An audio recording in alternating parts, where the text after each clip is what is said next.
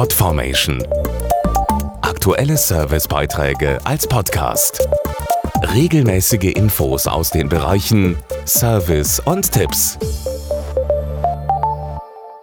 Jubiläen gibt es ja viele, doch relativ selten das 100.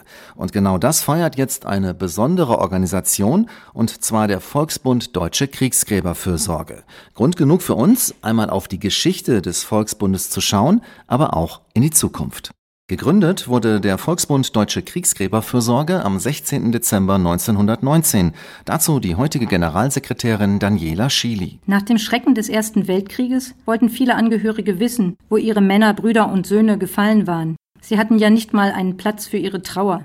Die Gründung des Volksbundes wurde so von vielen Menschen aus der Bevölkerung mitgetragen. 1954 gab es dann den Auftrag der Bundesregierung, die deutschen Soldatengräber auch im Ausland zu suchen, zu sichern und zu pflegen. Wir betreuen heute 832 Kriegsgräberstätten in 46 Staaten mit etwa 2,8 Millionen Kriegstoten. Und wir beantworten jährlich immer noch etwa 30.000 Anfragen zu vermissten Angehörigen der Weltkriege.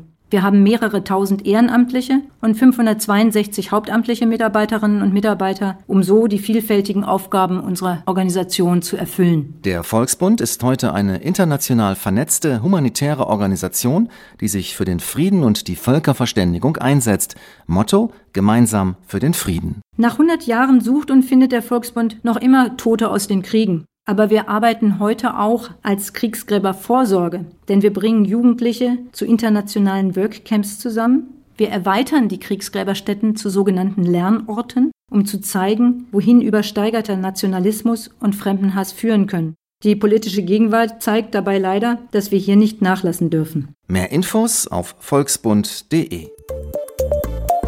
Podformation.de Aktuelle Servicebeiträge als Podcast.